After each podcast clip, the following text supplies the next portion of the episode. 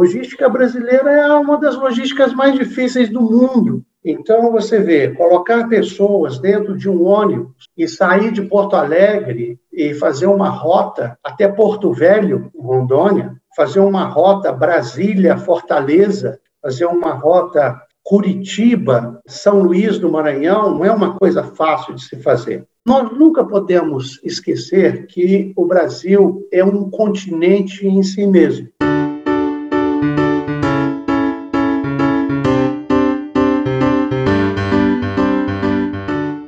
Esse é o Por Trás da Nuvem, um programa que apresenta as transformações causadas pela tecnologia digital nas nossas vidas e no trabalho, em setores tão essenciais quanto o de transporte rodoviário.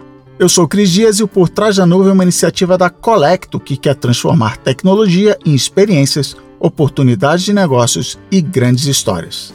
Para saber como a Colecto pode colocar o poder da tecnologia da nuvem a favor do seu negócio, acesse colecto.com.br K-O-L-E-K-T-O.com.br.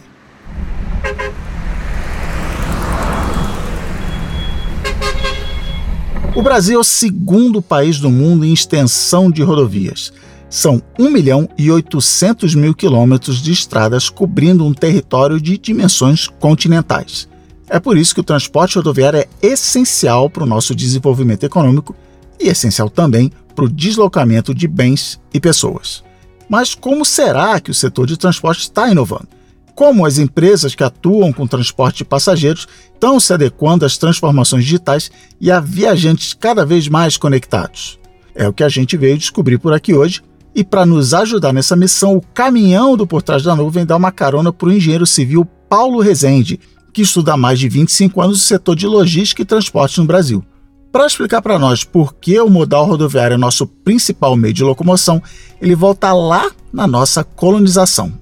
Bom, o que nós temos hoje, que é a predominância do modal de transportes rodoviários no Brasil, é o resultado de uma evolução histórica que iniciou na colonização brasileira, porque o Brasil foi colonizado em um regime de exploração de recursos principalmente seus recursos naturais, pelo Império, por Portugal. Então, o que aconteceu é que a, a nossa colonização ela foi feita através de ciclos econômicos. E o que acontece é que o transporte, ele é o que a gente considera, ou a gente chama de demanda derivada, ou seja, o transporte não é um fim em si mesmo. Quando a gente resolve transportar alguma coisa ou alguém, essa alguma coisa precisa ser levada de um ponto A para um ponto B, ou seja, a necessidade vem antes do transporte. O transporte ele realiza uma necessidade de deslocamento.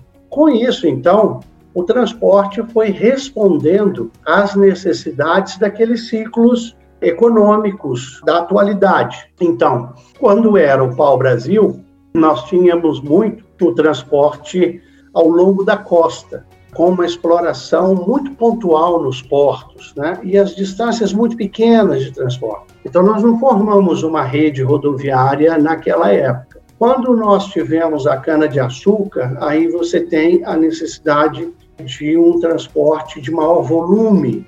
Então, algumas rodovias, algumas estradas, principalmente das usinas até nos portos, começaram a ser exploradas. Quando veio a questão da Revolução Industrial e o Brasil é, teve uma grande exploração, começou a explorar muito o minério, com um aprofundamento também de exploração de pedras preciosas, o próprio ouro, etc., começou-se a, a, se formar o transporte ferroviário no Brasil, final do século XIX é, e princípio do século XX. Então, o que acontece é que, de repente, toda aquela malha ferroviária, dado esse novo ciclo de industrialização brasileira, aquela malha foi deixada de lado. E aí veio o predomínio das rodovias, porque, veja, o, nós trouxemos a indústria automobilística, trouxemos as refinarias de petróleo, com o slogan o petróleo é nosso,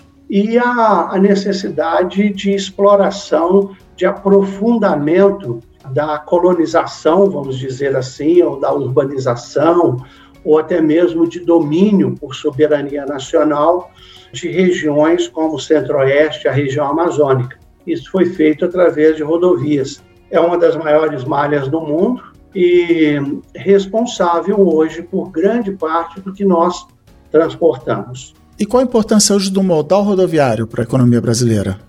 A participação das rodovias na chamada matriz de transportes hoje está em cerca de 62% envolvendo todos os produtos. E quando nós tiramos o minério de ferro, que é um produto de alta tonelagem, produto de muito peso, mas restrito a pouquíssimas linhas ferroviárias, basicamente a linha ferroviária que liga Minas Gerais ao Espírito Santo e a de Carajás. Quando a gente tira o minério de ferro, a participação da rodovia salta de 62% para cerca de 85%. Isso quer dizer que o Brasil é um país sobre rodas de caminhão. É a matriz mais desequilibrada do mundo quando nós envolvemos países de dimensões continentais. A nossa dependência pelo caminhão é a maior de todas. Se o Brasil decide investir tudo a partir de agora em outro modal, nós rompemos a economia brasileira, como aconteceu é, na paralisação dos caminhoneiros há cerca de dois anos. Então, aquilo nos deu a noção exata da nossa grande dependência em rodovias. O Brasil hoje é um país que não tem outra alternativa senão continuar investindo nesse grande sistema, que é muito caro, e, ao mesmo tempo, ir caminhando aos pouquinhos no investimento de outros modais. De qualquer maneira, essas melhorias passam pela inovação, né? Então, como o setor olha para a inovação? Enquanto o resto do mundo desenvolvido já conversa sobre investimento em infraestrutura de transportes, rodovias inteligentes, né? onde você tem inovações tecnológicas imensas nas rodovias. Quando o mundo desenvolvido já fala em novos tipos de combustíveis. Nós temos hoje o desenvolvimento de caminhões com placas ah, fotovoltaicas, com um reabastecimento de energia à medida que ele anda, né? É, fazendo com que ele seja quase infinito em termos de combustível, né? se renova permanentemente, enquanto ele estiver andando, ele está gerando sua própria energia. Enquanto o mundo fala em caminhões sem motorista, carros sem motorista, enquanto o mundo fala em carros elétricos de última geração, o Brasil fala em operação tapa-buraco e ver onde é que vai arrumar dinheiro para que as estradas sejam um pouco melhores. Então, o grande debate vai ser, é, nos próximos poucos anos, é arrumar investidor para melhorar a nossa infraestrutura física. E a gente tem uma certa esperança de que a indústria, principalmente a indústria automobilística, a indústria da tecnologia, a indústria do fluxo de informação, essa própria indústria do software, de rastreamento das cargas e tudo, ela continue investindo em paralelo, é, aproveitando que o resto do mundo está investindo enquanto que o governo brasileiro, infelizmente, vai ficar na próxima década com o grande desafio de tentar melhorar a nossa infraestrutura. Então é esse que eu penso, mas acredito sim que o Brasil é muito, é muito criativo, né? Nós não abrimos mão disso. Então, as inovações irão acontecer no Brasil com toda certeza e serão agora, ah, na década que nós estamos aí, ó, estamos nela, né? É, o futuro já começou. O presente do mercado rodoviário conta com números bastante expressivos. Em 2019, o faturamento do setor ultrapassou os 360 bilhões de reais. Além disso, responde por dois terços do total de viagens interestaduais feitas em todo o Brasil. Boa parte disso transportando pessoas. Tá certo que os ônibus não têm o charme nem a rapidez dos aviões, mas eles são as opções para chegar em qualquer canto do país.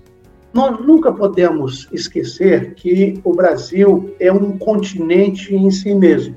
Ah, historicamente, nós ah, só não nos dividimos em vários países, como os nossos vizinhos, do Pacífico fizeram, porque nós conseguimos assim uma unidade nacional que é invejável. A logística brasileira é uma das logísticas mais difíceis do mundo. Então você vê, colocar pessoas dentro de um ônibus e sair de Porto Alegre e fazer uma rota até Porto Velho, Rondônia, né? fazer uma rota Brasília-Fortaleza, fazer uma rota Curitiba, São Luís do Maranhão, não é, um, não é uma coisa fácil de se fazer. O Brasil agora está flexibilizando é, em todas as instâncias é, o transporte de pessoas com a entrada de empresas para explorar esse transporte. Muita gente chama isso do Uber, do ônibus, né? Você tem expressões diversas para essas entradas, né, de empresas que têm uma flexibilidade, vamos dizer assim, maior para vir para o país. O que acontece é que não é fácil você operar no Brasil. As dificuldades vão desde a infraestrutura, como nós estamos tocando, até a questão da segurança, a questão dos riscos. Nós temos agências que controlam com bastante eficiência esse, ou pelo menos historicamente controlavam esse transporte de longa distância, né? A nossa preocupação quando falamos em abertura para novas empresas é do monitoramento, né? É exatamente assim. Quem é que vai monitorar isso? Nós temos aqui um tripé que nós não podemos abrir mão. O primeiro tripé é o passageiro, o usuário, é o objetivo final, o bem-estar, tarifas menores, sim, mas o bem-estar, o conforto, a segurança, etc. O outro é a regra. A regra tem que ser igual para todos, tá? Uma regra justa, transparente, igual para todos. E o terceiro é o monitoramento. É saber se realmente a performance está sendo entregue para o usuário, que é quem paga.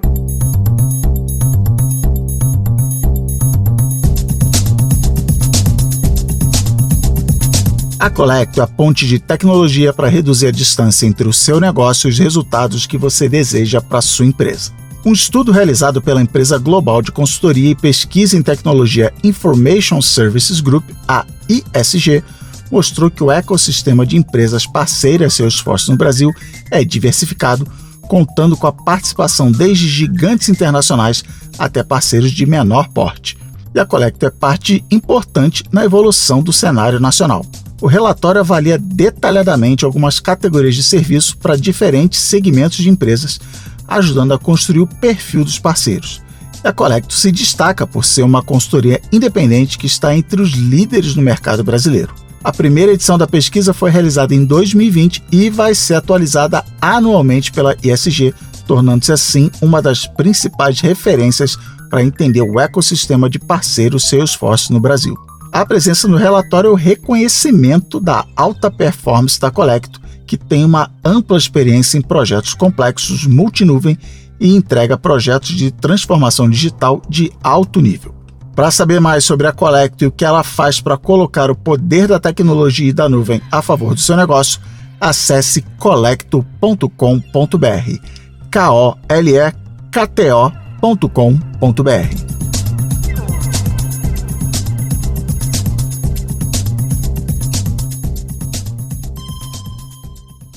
Apesar da robustez do setor rodoviário, não faz muito tempo que ele era um tanto quanto pré-histórico em várias das suas práticas. Com as transformações digitais, a gente tem hoje uma verdadeira revolução em curso, com a consolidação de novos mercados, serviços de compartilhamento de ônibus, aplicativos de fretamento, startups com serviços de logística e outras inovações que deixam o mercado mais competitivo e acessível.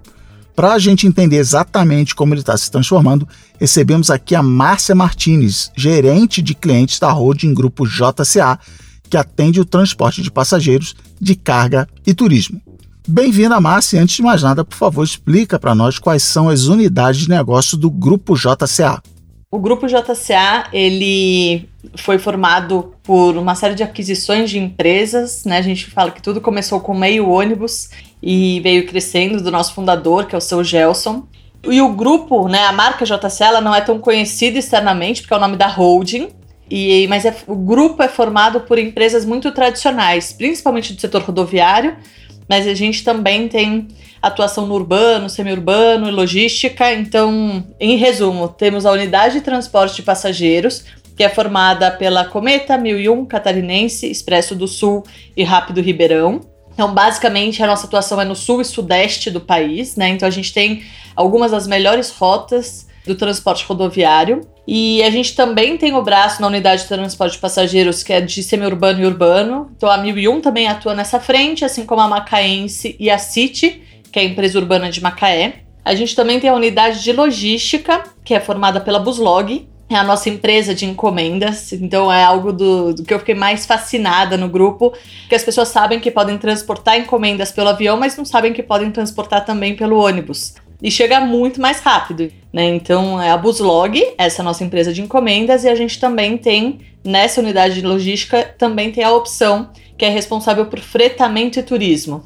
E a nossa unidade de mais recente é a eBus, que é formada por empresas mais digitais. Então, a começar pela MobGo. MobGo é o nosso aplicativo para fretados. É, a gente também tem o Outlet de Passagens, que é um e-commerce com preços muito promocionais, ofertas bem agressivas, mesmo até 50% de desconto do que a tarifa vigente.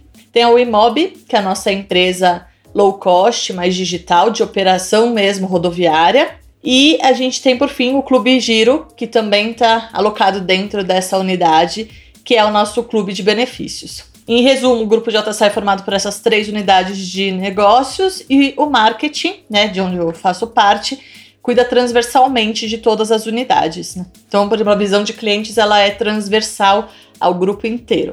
E falar em cliente, você trabalha com atendimento ao cliente há quase duas décadas, né? Como esse cliente foi mudando ao longo do tempo? Sim. Acho que a gente vem num mundo que evolui todos os dias, né? Ainda bem.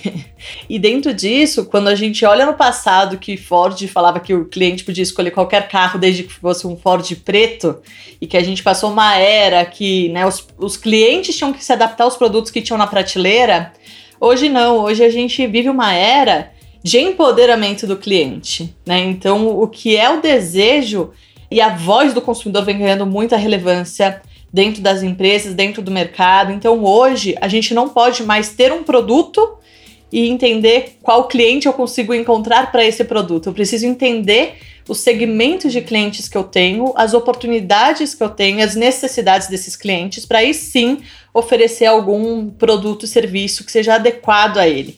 E a gente vê isso em todos os meios, inclusive nas redes sociais, por exemplo, né? Que hoje um comentário de um cliente que antes podia ficar no núcleo familiar dele, às vezes um comentário que ele faça pode desmoralizar uma empresa. Né, a gente já viu vários casos desses, como United e, e muitas outras que acabaram se desmoralizando por uma opinião de um cliente que ganhou relevância. Então, acho que essa é uma das principais transformações do mundo e acompanhado de toda essa transformação digital que vem acontecendo, né? Então hoje as plataformas, os meios, as mídias todas mudaram muito, né? A forma de consumo mudou muito. E especialmente 2020, que foi um ano de aceleração, né? O que os estudos dizem é que a gente evoluiu quatro anos é, na, na evolução tecnológica, né? Se não houvesse a pandemia, se não tivesse acontecido tudo isso, é, a gente demoraria quatro anos para chegar onde estamos hoje, das evoluções tecnológicas que as empresas precisaram fazer para se adaptar e atender e tentar sobreviver nesse novo cenário, né? Então, acho que isso também ajudou muito a acelerar e mudar um pouco o comportamento do nosso cliente. JCA, né? Do mercado como um todo. E como a JCA encara as transformações digitais e a inovação do setor?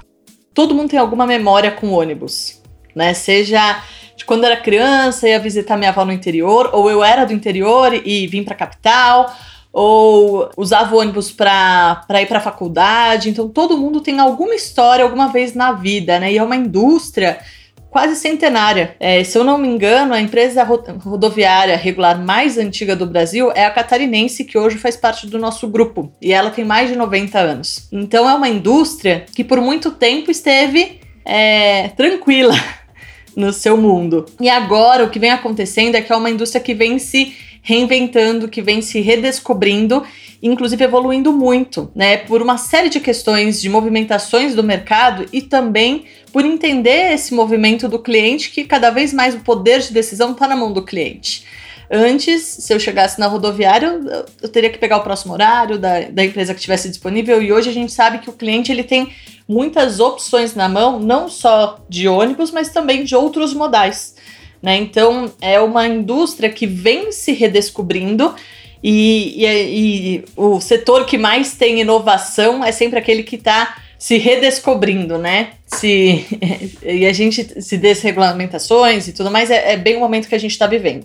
Então, por isso que o grupo JCA, é, né, falando especificamente do nosso grupo, entendeu esse movimento e há, há cerca de três a cinco anos é, se reestruturou inteiramente para viver o momento que a gente vem vivendo hoje. Né? Então, estruturou um, um, uma equipe de marketing, assim como redesenhou toda, toda a estrutura interna que o grupo tinha. E a gente decidiu nesse momento colocar o cliente no centro da nossa decisão. Né? Então, todo o movimento que eu comentei de começar a olhar o cliente, qual é a necessidade dele, para entender qual, como a gente atende esse cliente da melhor forma, a gente começou esse, esse movimento faz cerca de três anos.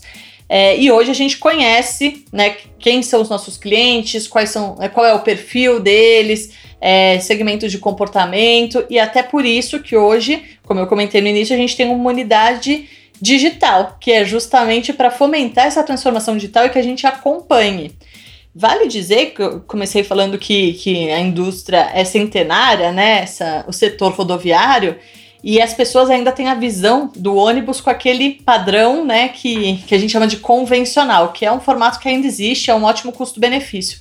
Mas hoje o, o setor evoluiu tanto que a gente chega a ter é, poltronas, né, categorias que são cama. Então, que reclinam 180 graus, você vai super confortavelmente, por exemplo, de São Paulo para o Rio de Janeiro, numa noite de sono perfeita, com cobertinha, com é, uma poltrona mais larga. Então, hoje, o ônibus ele serve para qualquer perfil de passageiros. Né? A gente fala que é, o ônibus é muito democrático, da classe A à classe E. Então, a gente precisa garantir que esses produtos e esses serviços estejam é, disponíveis de acordo com as necessidades e as oportunidades de cada mercado, né? E para colocar esse cliente no centro, vocês começaram com uma solução em Salesforce, certo? Conta para nós então um pouco sobre como foi a parceria com a Colecto. A Colecto ela veio num momento muito feliz de início desse movimento para colocar o cliente no centro. Para isso, a gente fez um estudo bem aprofundado do mercado e a gente optou pelo Salesforce como plataforma para nossa gestão do relacionamento com o cliente. E até então a gente não tinha uma dimensão de quantos clientes a gente tinha, a gente não tinha uma base de dados estruturada. As reclamações, por exemplo, tinham vários canais apartados, e aí nesse momento a Colecto veio para nos auxiliar na implementação do Salesforce, em específico o módulo de, de atendimento, que é o Service, e dentro disso a gente identificou todos os clientes que a gente tinha no grupo. Na ocasião eram 2 milhões e meio. Hoje essa base já cresceu consideravelmente. É, mas para quem não tinha uma base de dados estruturada a partir de uma base de 2 milhões e meio, é incrível. E com isso eles ajudaram a estruturar toda essa implementação do Salesforce no grupo e já com essa visão grupo, né? Porque até então a gente tinha as empresas e os canais totalmente separados com ferramentas distintas. Então a implementação do Salesforce ela já foi com a visão grupo de novo colocando o cliente no centro. Porque a gente precisa entender se esse cliente ele, ele viaja de 1001, viaja de cometa, mas ele também já transportou uma encomenda por Buslog, ou ele tem potencial de virar um cliente Buslog e assim por diante. Então, essa visão 360 foi fundamental. E aí, nesse momento, a gente implementou para todas as empresas do grupo. Então, hoje, todos os nossos canais de atendimento utilizam ferramentas né, e soluções do módulo de service da, da Salesforce. Então, hoje, essa visão, isso foi o start de toda essa evolução que a gente vem fazendo é, no relacionamento com o cliente, partiu disso. Né? Então, foi um projeto tocado em 2018, que implementado em incríveis seis meses, do kickoff até o go live. Seguimos a risca o cronograma, que eu falo que isso é grande mérito né, de todo o time envolvido, porque não é fácil fazer uma implementação dessas tão rapidamente.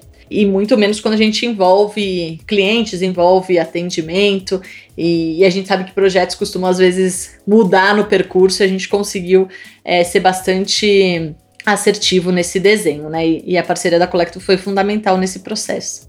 Muito legal, Márcia. Então, as transformações digitais e a tecnologia foram essenciais para trazer uma visão completa das operações, vendas e novos negócios de todas as empresas do grupo, com dados bem estruturados e insights para aperfeiçoar o relacionamento com os clientes. Márcia, agora que a casa de vocês está arrumada, como a JCA imagina um futuro próximo? Será que a tendência do setor é mesmo acompanhar as facilidades que surgem no setor aéreo?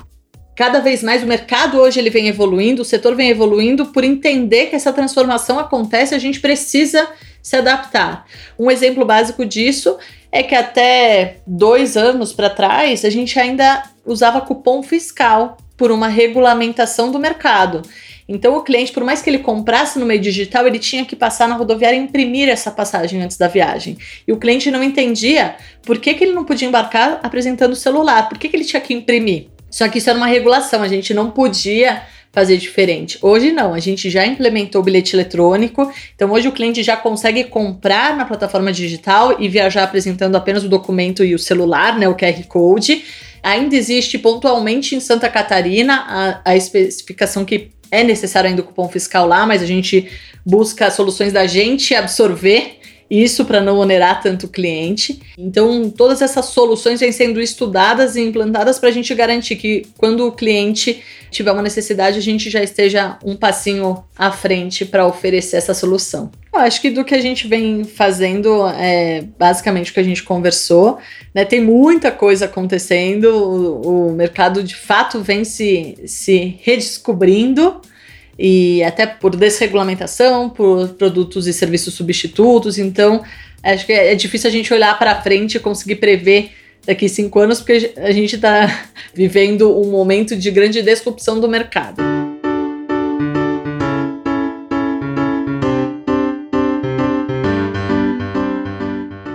Esse foi mais um episódio do Por Trás da Nuvem e nós esperamos que você tenha gostado. Se você não ouviu os episódios anteriores, acesse portrasdanuvem.com.br ou digita Por Trás da Nuvem na busca dos principais tocadores de podcast. Tem muito conteúdo bom para você. O Por Trás da Nuvem é uma iniciativa da Colecto, produzida pela Ampere. A produção desse programa é do Guilherme Pinheiro e da Maiara Isidoro, direção e coordenação criativa de Alexandre Maron, roteiro de Andressa Basílio, apresentação do Cris Dias, edição e som do Reginaldo Cursino supervisão de Carlos Vicente e Jean-Pierre Garnier. Até o próximo Por Trás da Nuvem. Valeu!